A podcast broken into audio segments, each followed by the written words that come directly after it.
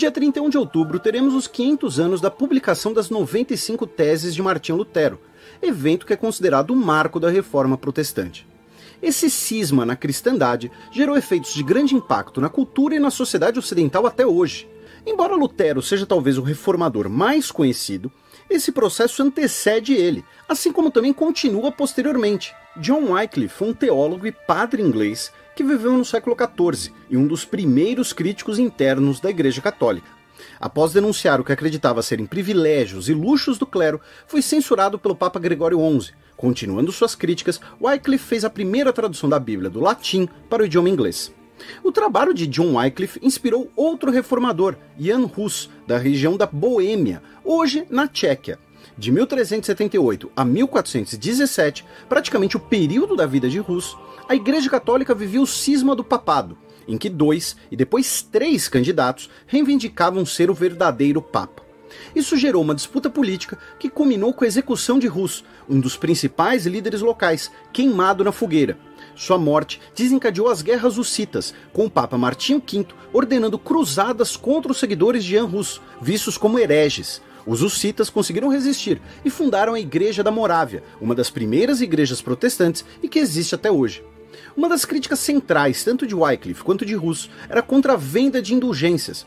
Para os líderes católicos da época, a contribuição financeira dos fiéis garantia o perdão para pecados, e, quanto maior a contribuição, maior o perdão. Para os pré-protestantes, apenas a fé em Deus poderia redimir os pecados. De qualquer maneira, as indulgências eram uma das principais maneiras da igreja conseguir dinheiro.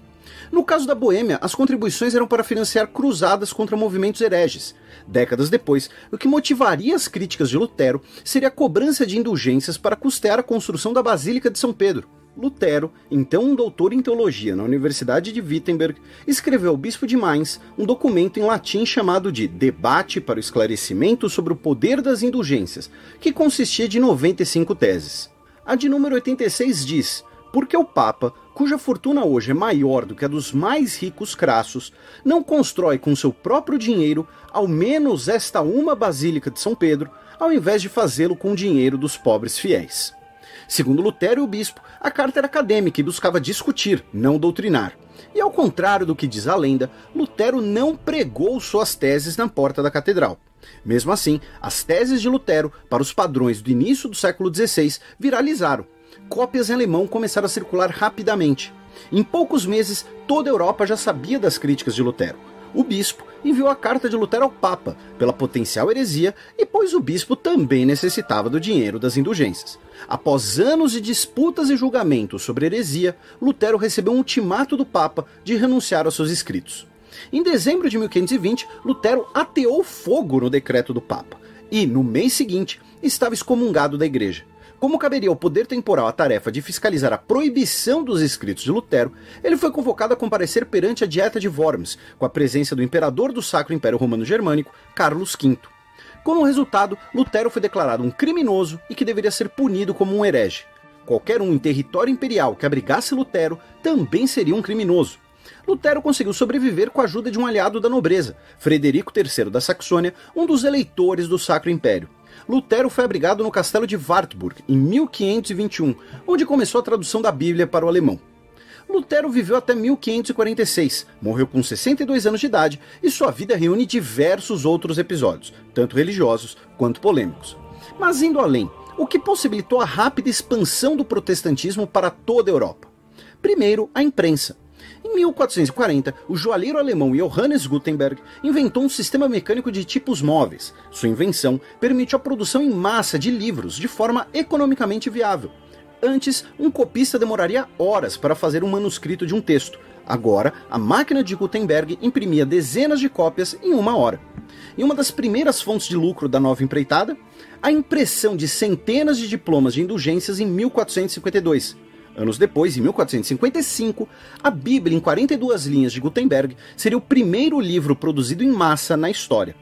As teses de Lutero, seus livros e sermões, além da Bíblia em alemão, se beneficiaram desse fenômeno, atingindo mais pessoas em uma velocidade ainda inédita, com a região que hoje é a Alemanha sendo o berço da impressão em massa. Outra questão importante é o contexto do período. A sede da igreja era e é em Roma, na Península Itálica. Dos séculos 14 ao 17, ou seja, o período que inclui a vida de Lutero, as regiões italianas passam pelo que é chamado de Renascença, possibilitada pelo fluxo comercial pelo Mediterrâneo, que enriquece a Itália. Os diversos estados italianos travarão intensas disputas entre si, pelo predomínio nessas rotas comerciais e fontes de riqueza. Um dos atores dessas disputas serão os estados papais. Por exemplo, o Papa Júlio II, que antecede Lutero, tornou-se conhecido por liderar pessoalmente tropas em batalha. A riqueza mercantil da região italiana contrastava com a economia pouco desenvolvida do interior alemão, basicamente agrária. A cobrança de indulgências para financiar guerras ou construções da igreja era vista não apenas como uma questão teológica, mas como algo indevido, já que a Itália já era uma região mais rica. Esse pensamento se agravou com o comércio ultramarino, que vai enriquecer a Península Ibérica, também de reinos católicos. Essa polaridade econômica também servirá para disputas políticas. Com o surgimento de identidades nacionais, temos um distanciamento das sociedades locais em relação à igreja. Com a reforma protestante, viram ideias de igrejas locais, incorporando aspectos de cada cultura nobres e líderes da Europa que buscam maior autonomia e independência em relação ao papado enxergaram nas ideias de Lutero uma argumentação teológica que podia ser aproveitada em questões políticas. Um nobre defender o protestantismo em suas terras não seria bem ou apenas uma questão de fé, mas de não ter mais que obedecer autoridades que eram vistas como distantes ou com outros interesses. Um exemplo é a formação da Igreja Anglicana, que une poder temporal e poder espiritual.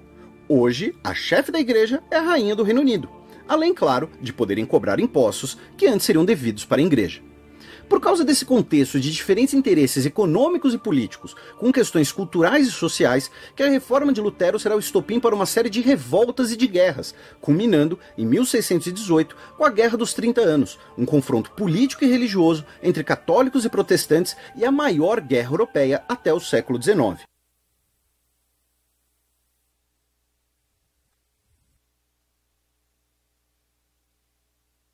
Posso começar então?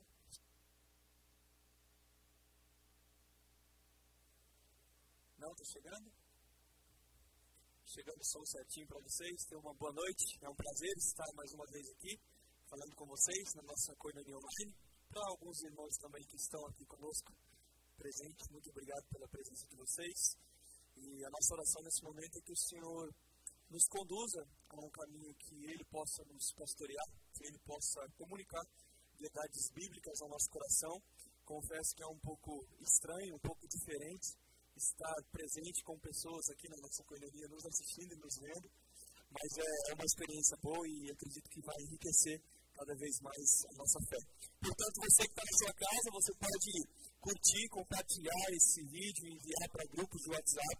Vocês que estão aqui presentes também agora podem fazer isso se for o caso, se quiserem. Mas é, nós agradecemos a presença também dos voluntários que mais uma vez estão aqui nos ajudando e a presença de vocês também, tá bom? E meus queridos, como vocês sabem, nós vamos falar a respeito desse tema muito importante, porque no dia 31 de outubro desse ano e 31 de outubro de, outubro de 1517, Martinho Lutero fez aí algo que nós que ecoa resultados positivos para nós até hoje, tá? 31 de outubro não é apenas o Halloween, ou não é o Halloween, mas é a reforma protestante. E está aí uma data necessária, uma data muito importante para você ensinar para os seus filhos e para aqueles que estão debaixo do seu cuidado. Por isso, eu gostaria de, para iniciarmos esse momento, pedir para o irmão César nos levar em oração para a gente conversar um pouquinho a respeito desse tema, tá bom? E se você tiver alguma pergunta, você pode fazer para nós no chat e vocês também que estão presentes. Vocês são de casa e serão muito bem-vindos também às perguntas, tá bom? Nós vamos estudar hoje a respeito da reforma protestante e aqui eu não quero bancar o professor que fica falando e os alunos não conseguem entender nada, tá? É, mas Martinho Lutero, ele nasceu em uma pequena cidade na Alemanha em 1483 e o lar onde ele morava era um lar muito religioso. O seu pai ele trabalhava nas minas e por conta disso a sua família ela tinha uma condição de vida muito confortável. Inicialmente, Lutero, pela influência do seu pai, ele pretendeu seguir na carreira jurídica. É, porém, em 1505, depois de um susto que ele levou para sua família, Lutero ele resolveu abraçar a vida religiosa. E com essa experiência que ele teve, ele resolveu entrar em um mosteiro, no mosteiro agostiniano, onde ele dedicou uma vida inteira e uma busca pela salvação.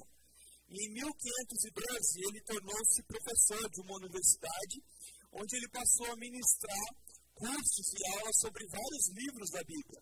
Livros esses que nós temos contato hoje, como Gálatas, é, Romanos, Salmos, esses livros. É, então, Lutero começou a ensinar nas salas de aula. E dar essas, essas aulas e ter esse contato com a Bíblia deu a, a Lutero um novo entendimento acerca da justiça de Deus. Porque Romanos é um livro que nos fala acerca da justiça de Deus. Romanos capítulo 1 nos fala da ira de Deus. E, é, e ele entendeu que a justiça de Deus não era simplesmente uma, uma expressão da severidade de Deus, mas sim uma expressão do seu amor que justifica o pecador mediante a fé em Cristo Jesus. Romanos 1,17, Paulo nos deixa isso muito nítido. E no dia 31 de outubro de 1517, diante, diante das vendas, das indulgências, Lutero ele fixou na porta, é uma imagem que muitos de vocês devem conhecer, na porta da igreja de Wittenberg, as suas 95 teses. Logo, uma dessas cópias das teses, ela chegou na mão do arcebispo, que era chefia daquela época. E, e esse arcebispo enviou essas 95 teses a Roma. E no ano seguinte, Lutero ele foi convocado para ir para Roma a fim de responder à acusação que ele estava sendo acusado de, de fazer e de cometer. Então, ele recusou esse convite e ele foi entrevistado pelo cardeal e ele manteve aquelas suas 95 posições. Logicamente que a reforma protestante é mais do que as 95 teses. E em, mil, em 1519, Lutero ele participou de um debate em Leipzig, com o dominicano João Eck, no qual ele defendeu o pré-reformador João Hus, ele que tinha sido morto, e afirmou que os concílios e os papas eles podiam sim errar eles não tinham a total é, autoridade, e sim as escrituras tinham autoridade acima da igreja. E em 1520, é, esse decreto que chegou até ele, condenando ele de herege, é, e eles deram um tempo aí de 70 dias para Lutero é, se arrepender ou não se arrepender, porque se ele não se arrependesse, ele ia ser considerado um herege da igreja. E foi bastante interessante porque a resposta de Lutero a isso foi que ele queimou esse documento que enviaram para ele em, praça pública. E, e nesse mesmo ano, desses todos os acontecimentos, Lutero escreveu diversas obras, e obras bastante importantes. Isso deu a Lutero um conhecimento na Europa e aumentou a sua popularidade, no bom sentido, na Alemanha. Então a reforma protestante ela foi importante para o cristianismo porque ela chamou a atenção para verdades e doutrinas, irmãos, bíblicas, que haviam sido esquecidas ou que essas mesmas tinham sido distorcidas pela igreja medieval. Não foi um, um movimento simplesmente inovador, mas foi um movimento restaurador. E esse movimento ele deu ênfase ao cristianismo original nós tivemos um despertamento ao retorno das Escrituras, a centralidade de Cristo, a salvação vista como uma dádiva da graça de Deus, que é recebida por meio da fé, e a igreja, ela foi vista e ela foi firmada não como uma instituição ou como uma hierarquia, mas como o povo de Deus. Então, cada cristão, depois da reforma, foi acentuado o fato dele ser um sacerdote. O que significa isso? Que ele não precisa mais, e nunca precisou, mas a Igreja Católica pregava isso, que ele não precisa mais dessa administração do sacramento da igreja para chegar até Deus. O crente, ele tem livre acesso a Deus, não com base nas suas obras, não com base no que ele fez ou deixou de fazer, mas com base na obra de Cristo na cruz. Então, a reforma protestante do século XVI, ela foi um fenômeno muito variado e complexo que inclui diversos fatores, não apenas o fator, o fator religioso, mas também o fator político, o fator social e o fator intelectual. é bastante interessante a gente analisar essa parte do fator econômico, porque a reforma ela contribuiu, meus queridos. Isso a TV não nos fala, a esquerda não, não quer dizer isso para nós, quer omitir isso, quer mentir isso. A, a, a reforma ela contribuiu para o fim do feudalismo e também para o desenvolvimento do capitalismo e a crescente urbanização. Ao contrário da mentalidade católica medieval, os protestantes eles tinham uma visão positiva do trabalho, do lucro e das ocupações seculares. As suas concepções acerca da pobreza também eram diferentes. Por um lado, a reforma ela foi um protesto contra a opulência da igreja majoritária, a igreja opressora, e as suas contínuas interferências na economia das nações europeias. A igreja naquele tempo, acredite você ou não, eles é, colocavam em cima do povo, um povo simples, um povo pobre, não sabedor de muitas coisas, inúmeros impostos eclesiásticos e outras coisas que eles cobravam das igrejas. Não é muito diferente do que as igrejas neopentecostais fazem hoje. Porém, o, o elemento principal já, já vai falar já com a gente. O, o, o elemento principal da reforma, ele foi religioso. Ou seja, a busca de um novo entendimento sobre a relação entre Deus e o ser humano. Então, nesse esforço, a reforma ela se apoiou em três fundamentos ou pressupostos bastante essenciais. Eu só vou, antes de entrar nesses três fundamentos, eu vou dar a palavra para o irmão Lucas, tá bom?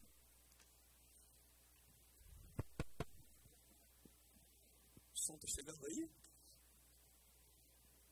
Esse aqui está chegando. Tá chegando. É, uma pergunta: nessa época da reforma protestante, a igreja já era perseguida?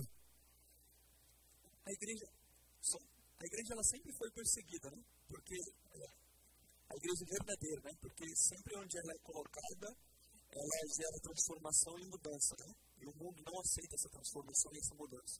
O Senhor Jesus nos mostra que é, quando Ele nos chama para viver uma vida autêntica, uma vida íntegra, nós devemos sim estar dispostos e sabedores de que nós enfrentaríamos e enfrentamos perseguições.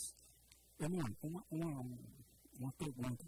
Então, pela, pela sua explicação, é, a gente pode, pode acreditar então que, além da, da, da, do motivo que Deus tem usado ele para ele apresentar a salvação somente pela graça, o cristianismo também ainda contribui com o desenvolvimento ainda, Sim, é, social, é, não é apenas algo religioso, né? ou, ou algo ético, ou algo moral, mas também o cristianismo ele tem o poder de, de, de uma certa maneira, de redimir a cultura, né? Redimir pontos políticos, pontos educacionais.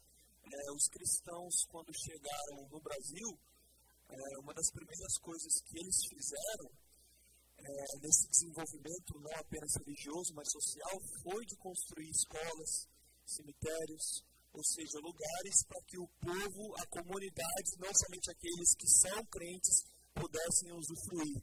E hoje nós temos diversas faculdades que infelizmente perderam esse valor cristão, como Harvard, Oxford, que foram sim é, instituídas e criadas por cristãos. Até mesmo algumas no Brasil, no Brasil que são referências, né? Nós temos no Brasil a Universidade Presbiteriana Mackenzie, né? É, que foi criada e instituída pelos cristãos. Então nós não só temos um desenvolvimento e um melhoramento religioso, mas também temos um, um desenvolvimento político, moral, econômico. Onde o cristianismo chega, ele gera sim transformação. Não só transformação religiosa, de vir para a igreja e levantar nossas mãos e cantar, mas também no nosso dia a dia, no nosso cotidiano. Então, o primeiro ponto e o primeiro pressuposto acerca ah, da reforma protestante foi a centralidade das escrituras.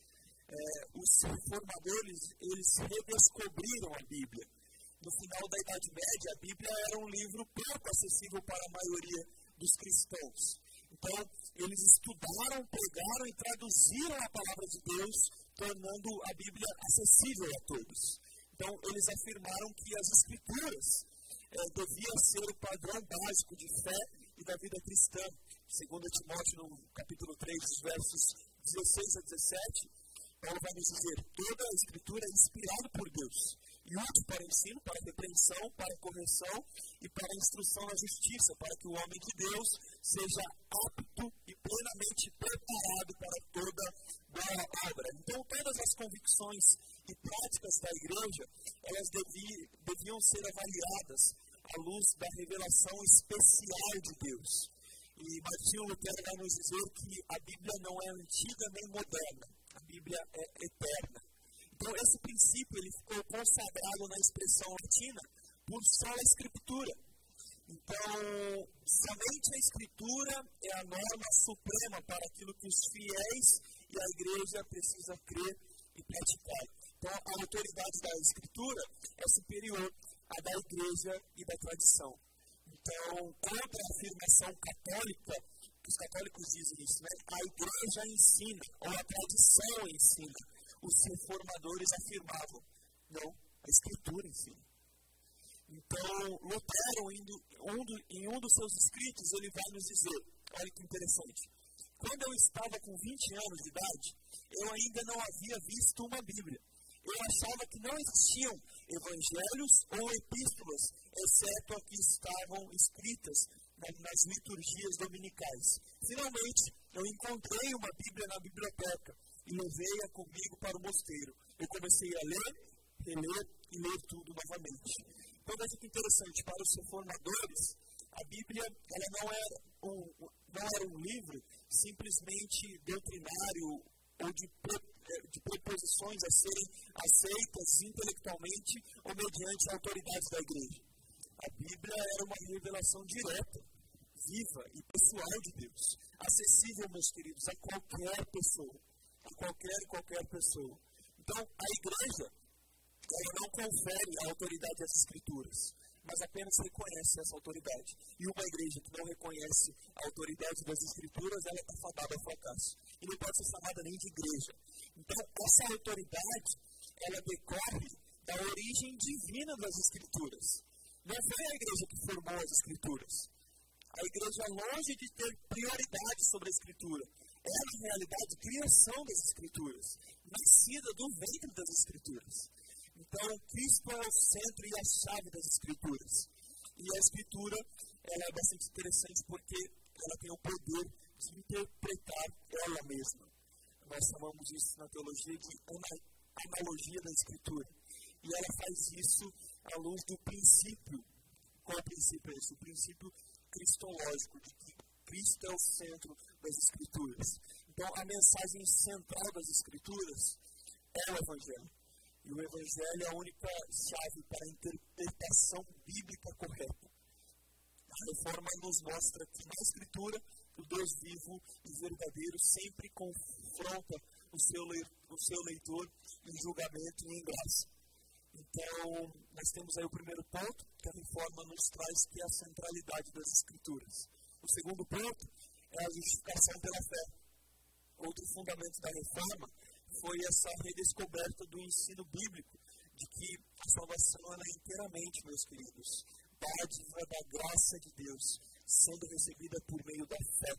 Efésios 2 vai nos dizer isso. Pois vocês são salvos pela graça, por meio da fé, isso não vem de vós, é dom de Deus, não por obras para que nem se gloriem, não vem de nenhum de vós, mas é dom de, de Deus, né?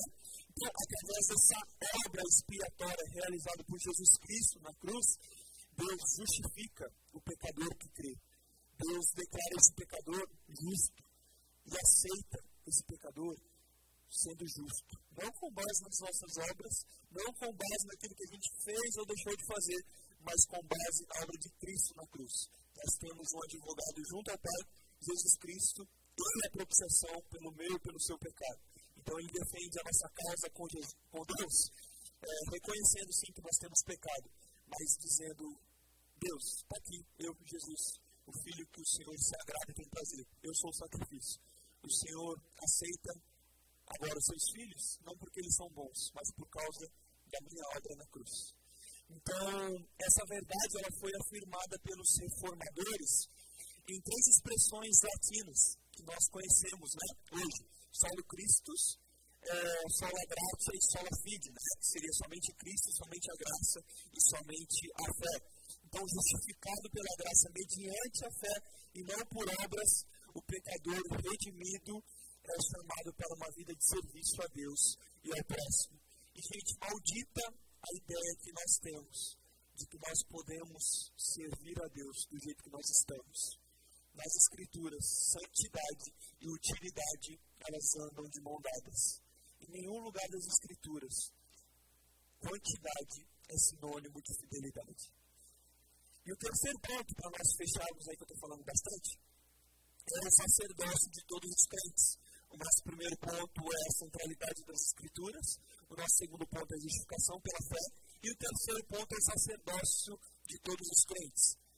A igreja medieval, ela era dividida em duas partes. De um lado estava o clero, os religiosos, ou seja, a, a instituição eclesiástica, os poderosos, os detentores do conhecimento, e do outro lado estavam os fiéis, os leigos, os cristãos comuns, eu e você.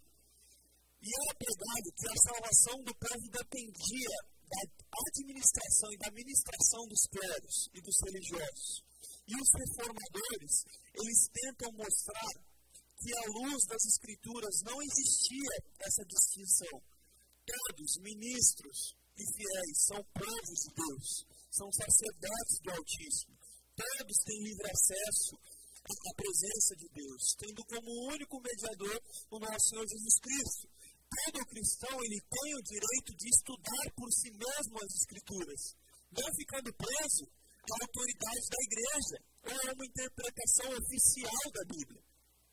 Então, meus queridos, que esses princípios basilares, repletos de implicações revolucionárias, continuem sendo cultivados e vividos pelos herdeiros da reforma, por nós. É bastante interessante porque a senha do Wi-Fi lá de casa é a data da reforma protestante. E às vezes chegam alguns que fazem usados lá em casa, crente há muito tempo. Fala, qual é a senha que dá, dá do Wi-Fi Lutero? eu falo assim, 31 Alt 1517. Aí a pessoa fica assim, ah, 31 Alt 1517? O que, que é isso? E gente fala de igreja, meus irmãos. 31 Alt 1517? O que, que é isso? Aí a gente dá uma cutucada, né? Você não sabe o que aconteceu nessa data? Aí o crente, 15 anos de igreja. Não, não sei. O que, que é? O que, que a gente comemora dia 31? Não, Halloween, né? Dá vontade de chorar, meus irmãos cara é crente há 15 anos e não sabe de onde veio. Nós estamos aqui, lógico, pela graça do nosso Senhor Jesus Cristo. Não estou falando que Lutero é maior que Jesus, mas nós somos herdeiros de uma tradição. Tudo que a gente fala não é invenção nossa. Aconteceu lá atrás, há 503 anos. Então, que esses princípios e que essa doutrina que essas aplicações a gente possa passar para as nossas gerações. Não como algo que a gente venha dar mais, dar mais valor à história do que a Cristo, mas algo que nós somos é, alegres no nosso Senhor Jesus Cristo por ter acontecido. Então, apesar dos fatores políticos, sociais e econômicos envolvidos na reforma protestante, o seu ímpeto mais central veio da profunda experiência religiosa de líderes como Lutero, como Calvino, a visão que eles tinham da graça e da glória de Deus através das Escrituras levou esses dois homens a colocar Deus no centro das suas vidas. E automaticamente, meus queridos, a rejeitar tudo aquilo que pudesse obscurecer a majestade de Deus como Senhor do universo, da vida e da redenção. A igreja para os reformadores não era é, uma estrutura, uma instituição. A igreja era o conjunto dos fiéis que se reuniam para exaltar a Deus, estudar a Sua palavra e celebrar a Sua salvação. E depois esses fiéis se espalhavam no mundo para testemunhar e servir o nosso Senhor Jesus Cristo. Então, os reformadores, eles nos inspiram em seu entendimento da sociedade, rompendo com aquela dicotomia entre sagrado e profano, sabe?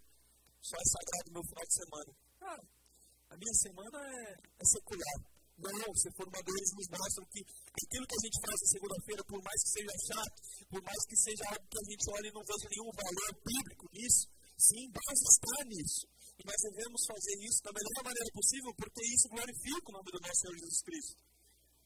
Então, os líderes da reforma, os seus seguidores, eles insistiram no fato de que toda a vida pertence a Deus e deve refletir, sim, o seu senhorio. O cristão ele deve se esforçar para que os valores do reino permeiem todas as áreas da sociedade.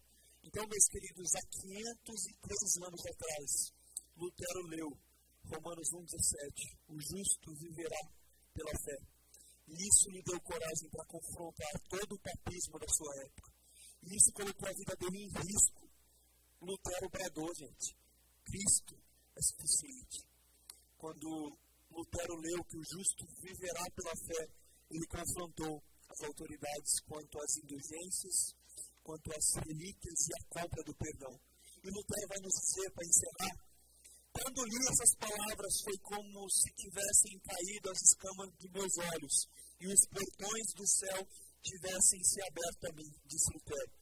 Quando me questionaram se, se tirarmos as indulgências, as relíquias, essas boas obras que você chama de meras muletas, o que restará em seu lugar? Lutero respondeu: Cristo. O homem só precisa de Jesus Cristo. E posteriormente, em 1521, Lutero ele foi julgado na dieta de Worms diante do imperador Carlos V. Quando ele foi perguntado se ele renunciava os seus ensinos, se ele é, se arrependia de algo que ele tinha feito acerca daquelas 95 teses, Lutero respondeu: a menos que me provem pelas Sagradas Escrituras ou pela simples razão humana os meus erros, eu não posso e não vou renunciar. A minha consciência permanece escrava da palavra de Deus. E não é certo e nem sadio ir contra a própria consciência. Aqui estou, Deus me ajude. Esse é o brado da reforma, meus irmãos. A vitória do Evangelho, a suficiência de Cristo, a salvação pela graça, a justificação pela fé, a redenção pelo sangue, a autoridade das Escrituras e a liberdade que nós temos de proclamar. Comemorar a reforma não é uma questão de saudosismo ou apego à tradição, mas significa reafirmar os fundamentos bíblicos redescobertos e confessados pelos reformadores, sem os quais nós estaríamos à deriva no mar das incertezas que caracteriza essa presente era. Então, o verdadeiro tesouro da igreja é o Santíssimo Evangelho da glória e da graça de Deus. Amém? Vamos lá? Senhor, nós somos gratos pelo Evangelho. Nós somos gratos pela autoridade das Escrituras. Nós somos gratos pela suficiência que nós temos em Ti. Não em coisas, não em pessoas, não em tradições, mas no Senhor. Por isso nós professamos ao Senhor que a nossa fé e o nosso amor está firmado em Ti. Obrigado porque a mil, em 1517, Lutero leu Romanos 1,17 que o justo viverá pela fé. E essa justiça que nos conduz a uma vida de santidade. Essa justiça que nos conduz a uma vida onde o Senhor é Salvador e Senhor de nossas vidas. Portanto, nessa data tão especial, Pai, não deixe que isso seja algo supérfluo a nós. Não deixe que o nosso coração não, não dê a devida importância a isso. Mas que nós venhamos dar sim a importância a isso, porque nós somos herdeiros de uma tradição ao Senhor seja a honra e a glória pelos séculos dos séculos. Amém e amém. Amém? Queria chamar aqui o pastor Jefferson o pastor Sandro para nós continuarmos a conversar a respeito disso, a respeito da reforma protestante. Eu tenho algumas perguntas para vocês. E você que está na sua casa também, porventura, tem alguma pergunta para fazer, você pode nos fazer no chat que nós vamos prontamente responder vocês. Deixa eu só abrir aqui direitinho as perguntas. A nossa primeira pergunta, vocês podem responder, e vocês também podem perguntar, é qual a importância da reforma protestante? Qual a importância da reforma protestante?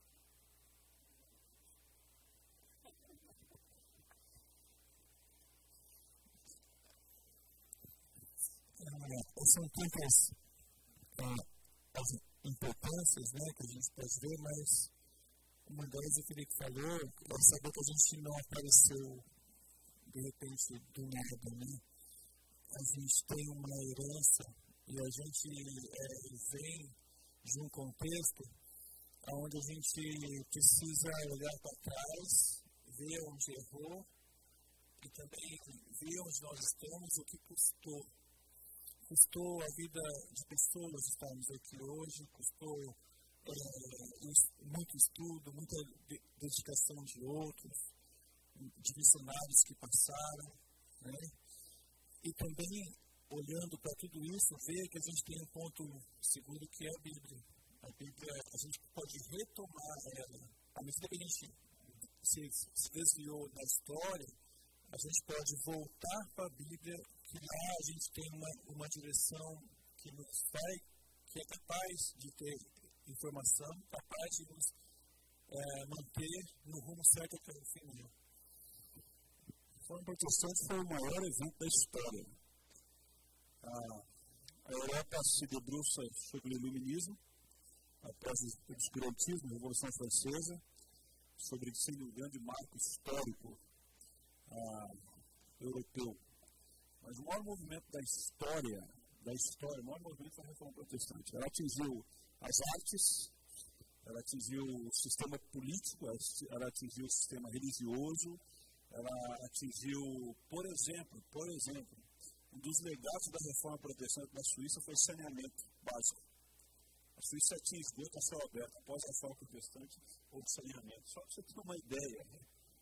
Ah, então, foi o maior evento da história foi em 31 de outubro de 1517, onde Lutero foi um dos líderes disso, teve outros pensadores também, né? mas o mundo não foi o mesmo depois da reforma protestante. Né? E as escolas públicas no Brasil insistem em comemorar Halloween em 31 de outubro. Não é à toa que o déficit habitacional, o déficit de educação e, e, a forma como a educação é no Brasil não é séria. É, e um dos aferidores é a data de 31 de outubro. Existe a necessidade de uma nova reforma? Os legados dos, daqueles que herdaram a tradição da reforma, eles dizem que a, a igreja reformada sempre reformando. Esse é um dos legados. Uma denominação específica no Brasil pegou isso para ela e quase que patenteou. Né? Ah, então, há um legado da reforma que a igreja constantemente precisa se reformar constantemente. Se reformar em que aspecto?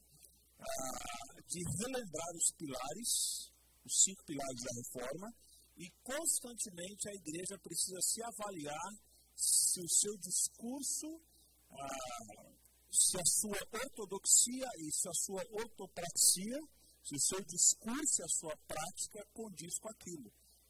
Então, constantemente a igreja precisa se reformar. E só o Tupiniquim, eu digo só não reformar, mas como se redescobrir também em alguns, em alguns momentos. O avivamento, ele, tem, ele, ele precisa se voltar para a palavra de Deus. Então, a igreja precisa, é, talvez, desse avivamento que, que vem dessa constante reforma que o pastor Jefferson falou.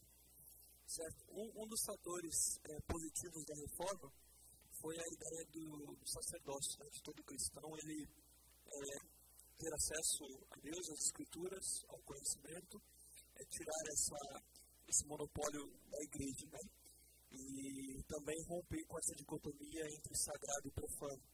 O que eu faço na igreja é sagrado, o que eu faço lá fora do mundo é, é secular. É, trazendo para uma área mais prática, é, como um cristão ele deve exercer a sua profissão para a glória de Deus. É, e um dos slogans da reforma é lhe deu glória, né? Somente a glória a Deus. Então, como um cristão é, comum, cristão comum, que Deus nos chama a viver uma vida comum, não uma vida extraordinária, ele pode exercer a sua profissão para a glória de Deus. eu que as pessoas sempre falavam assim, que nós temos um país evangélico com, com plataformas católicas, isso, coisa assim, né? E isso se reflete na maneira como a gente cultua. Então, a, a gente não traz essa, esse pensamento de que o clero é, é, é mais importante. Não. A gente precisa olhar para esses momentos da da reforma e, como o Felipe diz, lembrar que não existe mais diferença entre o sacerdócio. O sacerdócio é para todos. E, e, mas a gente é, traz essa herança em, em vários momentos. A maneira como a gente é, senta, às vezes, assim, no culto, enfileirado, a maneira como a gente entra e sai. Isso são coisas que mostram isso. Isso, isso são coisas que a gente, às vezes, aplica em todo momento da, da nossa vida na maneira como a gente ora em casa, na maneira como a gente vê Deus. A gente às vezes pensa assim, ah, ah lá em, em, casa não é santo, aqui na igreja é santo, em casa é menos santo, no trabalho é menos santo do que em casa. Então, no trabalho eu posso falar palavrão, eu posso fazer um monte de coisa, e em casa eu tenho que me comportar melhor. Então, esses são pensamentos que mostram um, uma, uma visão de Deus muito, muito ruim, muito pobre. Então, a nossa vida é para a glória de Deus, nosso trabalho, nosso respirar, nosso pensamento, nossa motivação, deve, deve ser voltado para Deus. E isso foi, isso foi um pensamento que a reforma ajudou a trazer para a gente hoje. Lembrando que uma, uma série de acontecimentos estavam ocorrendo quando explodiu a reforma protestante. E um deles é que estava sendo construído a Basílica de São Pedro. Ah, e o povo já não aguentava mais impostos, e o povo já não aguentava mais pagar pelo perdão dos seus pecados, o que era chamado indulgência. Então, cada vez ah, as taxas eram maiores e o clero, o clero da Igreja Católica, ele advogava que os únicos que eram abençoados no trabalhar eram os padres. Há um filme do Sean Connery que é O Nome da Rosa. O Nome da Rosa é um filme que conta essa época, onde nos mosteiros os padres comiam muito bem e o povo ficava perto do muro do mosteiro esperando ossos sendo jogado restos de comida para poder comer. E as pessoas comiam aqueles restos como se fosse a bênção de Deus. Porque era resto de pessoas que representavam uma divindade. A questão do Papa e dos padres, dos mosteiros. Isso trouxe uma herança para nós. E qual a herança? A grande parte do povo evangélico brasileiro entende que o único que trabalha para Deus é o pastor. Então, essa é uma herança que nós temos. E a reforma protestante, ela não rompe com isso. Lutero, eh, João Calvino, Wycliffe, John Hus e outros, ah, eles vão romper com isso e eles vão derrubar ah, todo um patamar onde há muito tempo quem governava o país, que também era a Igreja Católica, ah, normalmente as eleições ah, dos governadores era tida por ah, padres, totalmente, todas as pessoas ligadas à Igreja Católica, que era a grande mãe de tudo. Então, esse pessoal cresce desde criança entendendo que os únicos que trabalham para Deus são os padres. Isso é transferido agora em solo tupiniquim para a gente, falando da realidade evangélica agora nossa onde grande parte do povo evangélico brasileiro acha que o único que serve a Deus trabalhando é o pastor. Ele quer rompe com isso. Ele, ele, diz, não, não é assim, não é assim. E, e, e todo trabalho, os reformadores rompem com isso. E ele diz que todo trabalho é santo. É claro, né, irmão? A prostituta não é trabalho santo. Vocês estão entendendo o que eu quero dizer, né? É, todo trabalho é santo. Todo trabalho é santo. Então, o quem trabalha para Deus é para o diabo. Não tem outro patrão. Então a gente tem que escolher. Né? Encerrando, Eu lembro de Neemias capítulo 3, versículo 1, quando diz: Eliasibe, o sumo sacerdote, assentou as portas do templo. As portas da entrada. Eliasibe era sumo sacerdote. Sumo sacerdote não trabalha na construção civil. Mas naquele texto, Eliasibe estava assentando as portas. E Eliasibe, que era o chefe dos sacerdotes, mostra que tudo pode ser sagrado quando consagrado a Deus. Quer comais, quer bebais ou façais qualquer coisa, façais para quê? Para Deus. Então, é, só, só com essa leitura a gente entende que a igreja não ficou muito contente com Lutero. Por quê? Porque ele tirou a mordomia. Ele bateu na mordomia. Ele quebrou algo. Ele quebrou uma tradição que era antibíblica na concepção deles, a tradição tem supremacia sobre as escrituras. E ele diz, não, a tradição não tem supremacia sobre as escrituras. As escrituras é a autoridade final, inclusive no mercado de trabalho. É, ele fala aqui em um dos livros dele, é, além das 95 teses, é que todo trabalho, não apenas as profissões eclesiásticas, pode ser realizado como ato de serviço e adoração. Eu queria. Só. É, é uma coisa que eu não consigo entender, assim, durante toda a história, se a igreja, ela é para proclamar o evangelho, né, e o evangelho é simples, é um plano muito simples que Deus tem para a humanidade, né, e Jesus, ele ensinou a humildade, ele não, ele não tinha nenhum lugar para encostar a cabeça. Como que as pessoas até hoje ainda, a gente consegue ver é, líderes, né, principalmente a Igreja Católica, muito rica, milionária, né, consegue sustentar isso até hoje. Né? A palavra de Deus é simples, e quando você lê, o Felipe acabou de falar, ele tinha 20 anos quando teve isso como bomba no colo dele. Eu sou me enganado.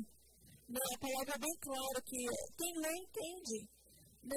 Eu não consigo entender como pessoas até hoje ainda é, seguem é, cegamente né? É, os ritos, é, o medo, né? temem, respeitam as pessoas. Quando Jesus era simples, o evangelho é simples elas pela fé. Deus fez tudo bem simples, mas as pessoas têm que complicar tudo. Né? E, e acaba desgraçando tudo. É, é isso. Salomão disse isso, né? Que Deus fez as coisas simples, mas ele se meteu em muita astúcia. Né? Ah, mas lembre-se, que existem pessoas que elas se sentem atraídas com isso se sente atraída com um sistema religioso que gera medo, culpa e ganância. E qualquer sistema religioso que gera medo, culpa e ganância, ele não é o Evangelho de Jesus. Se a polícia for Deus, você vai eliminar muita coisa. Né? Ah, então, é, a gente está medicando. A gente percebe o que está acontecendo. Só olhar para a nossa cidade. Agora não é falando só da religião. Essa é uma palavra política. Dentro da nação se fala com políticos. Deve ser melhor se não você falar com ninguém. Arrogância. É interesse é humildade. Quando não é interesse, não é humildade. Isso não é humildade. Isso se chama hipocrisia nas escrituras. Então, esse não é um fenômeno só da religião. Mas é um fenômeno que nos entristece porque nós é o nome de Deus. Nós é o nome de Deus em vão. E quando as pessoas, por isso, Cléo, por isso, o povo de Deus precisa conhecer as Escrituras. Precisa que a grande maioria relata não entender. O povo de Deus precisa conhecer as Escrituras para não ser enganoso. Para não ser enganoso. E pensa das Escrituras para enganar o povo não pode ter auditório. Não pode ter auditório. Não pode ter pessoas ouvindo. Né? Ah, Perceba hoje os pastores que têm mais acesso na internet, like, comentário, são esses que não deveriam estar pregando nem espelho na casa dele. Me lembro de, de Tiago 4, que Tiago vai nos dizer que Deus concede graça aos humildes, mas ele se aborrece daqueles que são orgulhosos. Eu ia comentar é, aquilo que o pastor Sam estava falando em relação né, e quando a gente é alcançado pela graça de Deus, a gente ainda está num processo de santidade, né? E esse processo de santidade ele ainda traz na gente, com a gente, é, alguns costumes ainda, né? Então, só para indicar para os irmãos, né, tem um, livro do reverendo Augusto Nicodemus que fala muito bem desses assuntos, chamado o que estão fazendo com as nossas igrejas. Das pessoas que, que aceitaram Jesus Cristo, mas ainda, ainda traz né, consigo a, os costumes que pessoas pagãs, vamos dizer assim. E só outro assunto que nem a irmã está falando aqui, como que é possível né, das pessoas continuarem assim. Então, eu vejo assim, sabe, pastor, pela, pela, irmãos, pela a palavra de Deus, que a fé vem ouvir a palavra, né? a palavra de Deus. Então a Bíblia é tão maravilhosa, tanto no, no Novo Testamento quanto no Velho Testamento, que lá em Gênesis, né, Deus, ao falar direto com Abraão, Abraão simplesmente ele creu. Né? E ele creu e naquele momento foi lhe imputado a justiça de Deus para a vida dele. Né? Então hoje nós temos a palavra de Deus que é, que é a Bíblia. Então se a gente quiser ouvir a palavra de Deus, lê a Bíblia. Né? É assim que a gente vai continuar tendo comunhão, crescendo em graça. E o que Deus mais se agrada com a vida da gente é que a gente procure ser pessoas fiéis, pessoas que busquem a santidade e que obedeçam a palavra de Deus. Das coisas que nós que estar religiosa, conforme os irmãos estão falando, é que de Jesus Cristo ele não tem um lugar santo o tempo todo santo. E a religião, usada nessa perspectiva, ela é extremamente rentável. A religião de Cristo, vezes, ela não tem um prédio santo. Ela não tem um homem santo venerado. Ela não tem uma cidade santa. Ela não tem um repouso santo. Por mais que alguns cristãos queiram uh, deixar Jerusalém se senta pensa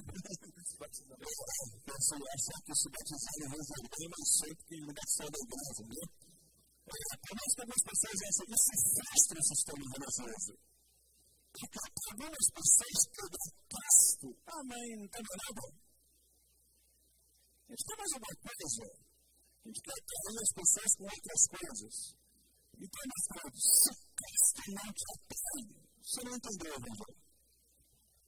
Se Cristo não é o suficiente, somente, é, isso que, é isso que os reformadores estão dizendo. É, é somente Cristo. Somente Cristo. Então, se Cristo não nos atrai, né? Ah, eu estou desanimado, eu não estou. Peraí, como é que é? Repete de novo. Se Cristo não é o suficiente para nós, nós não entendemos o Evangelho. Porque vou dar um exemplo simples. Na época da reforma protestante foi inventada a imprensa, com Gutenberg. A mesma época. Está sendo inventada a imprensa. Um dos méritos da reforma protestante é que a reforma protestante imprimiu, a Gutenberg imprime Bíblia. Alguns irmãos que têm um pouco mais de recursos começam a pagar a impressão das Bíblias, da sordina, mercado negro, e começam a distribuir a Bíblia. O povo começa a ler a Bíblia. E quando o povo leu a Bíblia, o povo começou a entender o Evangelho. Lendo a Bíblia, lendo, lendo. E esse foi um dos, uma das faíscas que contribuiu para esse momento da reforma protestante. A invenção da escrita. E com a invenção da escrita, o povo começa a ler a Bíblia. E quando o povo leu a Bíblia, o povo começou a ter discernimento. Esse negócio está errado. Eu não preciso pagar pelos meus pecados. Né? Não preciso pagar pelos meus pecados. Opa, esse negócio aí está errado. Né? Não é assim. É. Uma coisa, né? então a gente está vivendo assim, a reforma protestante assim, para o país, vamos dizer, trazer para a situação para o nosso país. Eu não sei assim de número, assim, de porcentagem, e qual é a porcentagem que se diz que o Brasil tem de cristãos. Hoje 20% da população brasileira. 20%. E a gente vê ainda, por mais que nós temos tanto né, 20% da população assim, mas a gente vê ainda o oposto né, do evangelho, que é a corrupção ainda. Né? Então a gente vê muito, é, tem a, a reforma, mas vamos dizer assim que o verdadeiro cristianismo, assim, que ainda a corrupção ainda impera no país, quer dizer que é, que tem muita gente vivendo de fachada, vamos dizer assim, então.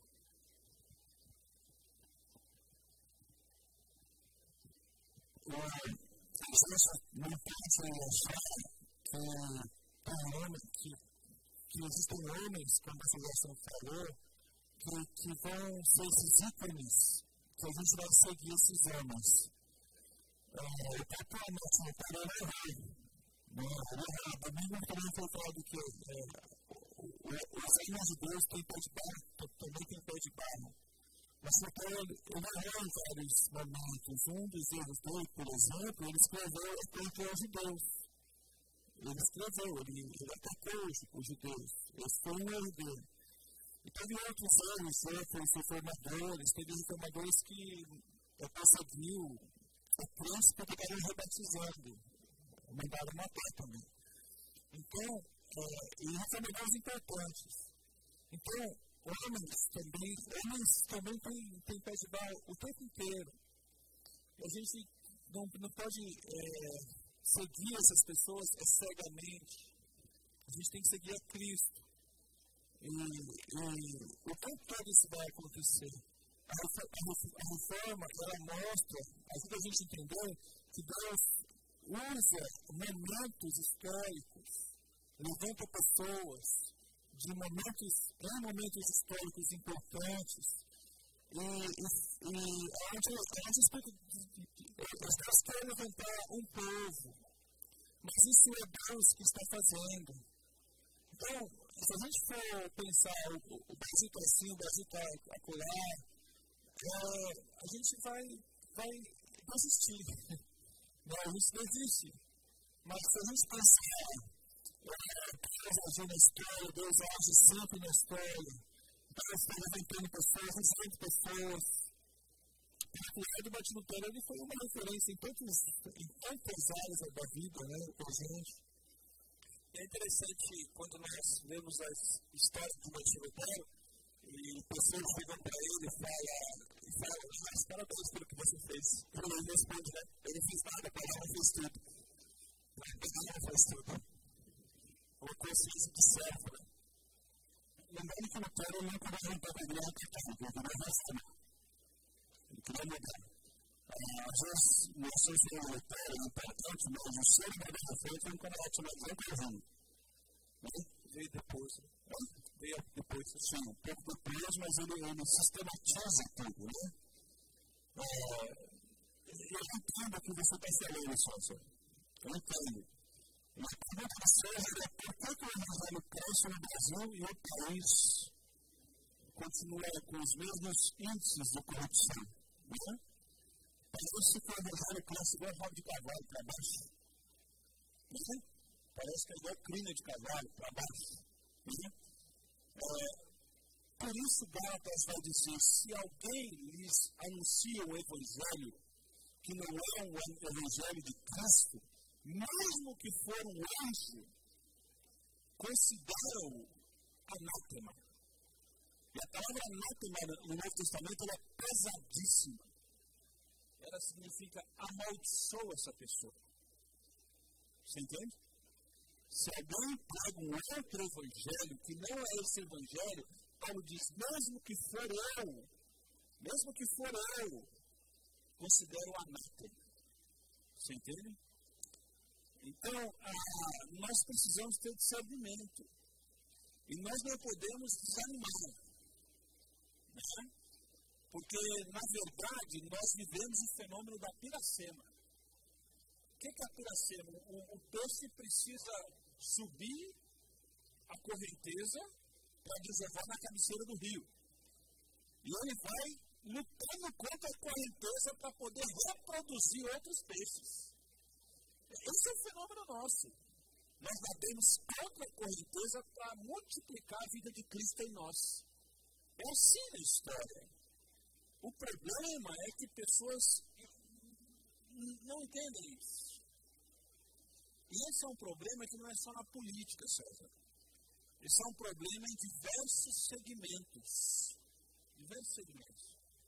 Você, você achar alguém que cumpre com sua palavra, que faz o que é certo, que não enrola os outros, isso é um fenômeno dificílimo. Mas nos chateia quando algumas dessas pessoas se identificam como cristão. Porque do cristão a gente espera coisas diferentes. E um outro problema também que a gente tem é que a gente bate muito nos evangélicos. Né? Por causa de um, a gente arrebenta todo mundo. Não é verdade? Ah, tem muita gente boa aí. Muita gente boa. Muita gente boa. Mas eu não me iludo em bater no peito e falar que nós somos 20% sério. Eu não me iludo. Né? Tem muita coisa sendo transformada por aí. Né? Tem muita lavadora de roupa na beira do rio que está ganhando o seu bairro inteiro para Jesus. Né? Tem muita gente dentro de fábrica que está pregando o Evangelho. Tem muita gente dentro de repartição pública que está levando Deus a sério. Tem muita gente no comércio que está levando Deus a sério. O problema é que, por ser cristão, nós esperamos algo mais. E quando não faz, isso nos chateia. E a gente, até sem querer, a gente divulga esse fato e entristece o nosso coração. Não é verdade?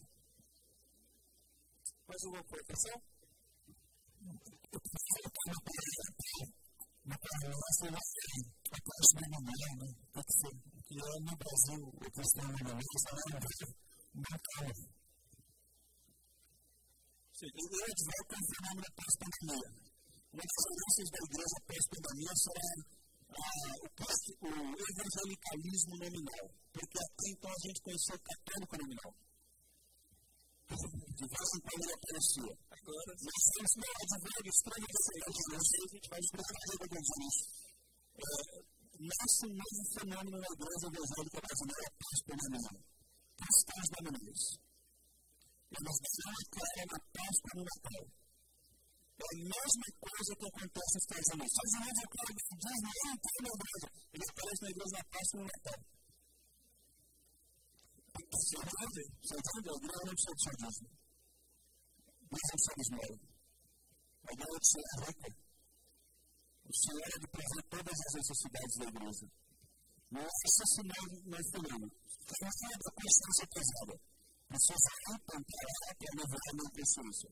É o fenômeno pós-pandemia. Falava com um pastor de uma grande igreja de São Paulo, passei a manhã com ele aqui num, num sítio aqui, conversando com ele. E uma das coisas que nós advogamos é um fenômeno que já está acontecendo na igreja evangélica brasileira. Já está acontecendo. Por isso que a igreja reformada, ela precisa se reformar cada vez mais. Precisa lembrar dos pilares. Precisa lembrar dos pilares. Vamos orar então para nós encerrarmos. Senhor, obrigado por esse tempo, Pai. Obrigado porque o Senhor colocou no nosso coração, o Senhor nos chamou para viver uma vida, uma vida na luz, uma vida onde o Senhor é Senhor da nossa vida, Salvador da nossa vida. Por isso, oramos ao Senhor que conduza o nosso coração e nos conduza a um caminho eterno. Se o Senhor perceber coisas erradas no nosso coração, atitudes, pensamentos equivocados a respeito da minha obra que o Senhor está fazendo no meio de nós. Que o Senhor tire isso dentro de nós, ó Pai. Nós queremos viver uma vida conhecida pela obediência e pelo amor que nós temos pelo Senhor. Nunca esquecedores de onde nós viemos, mas nos lembrando da promessa, da esperança que nós temos no Evangelho, de que um dia nós estaremos com o Senhor. Estaremos redimidos lado a lado contigo, Pai. Nós te agradecemos por esse momento. Em teu nome que nós oramos e agradecemos. Amém. Amém? Meu querido, tenha uma ótima semana. Que Deus te abençoe grandemente. Mais uma vez, obrigado a todos que nos ajudaram para que esse momento pudesse acontecer. Tchau.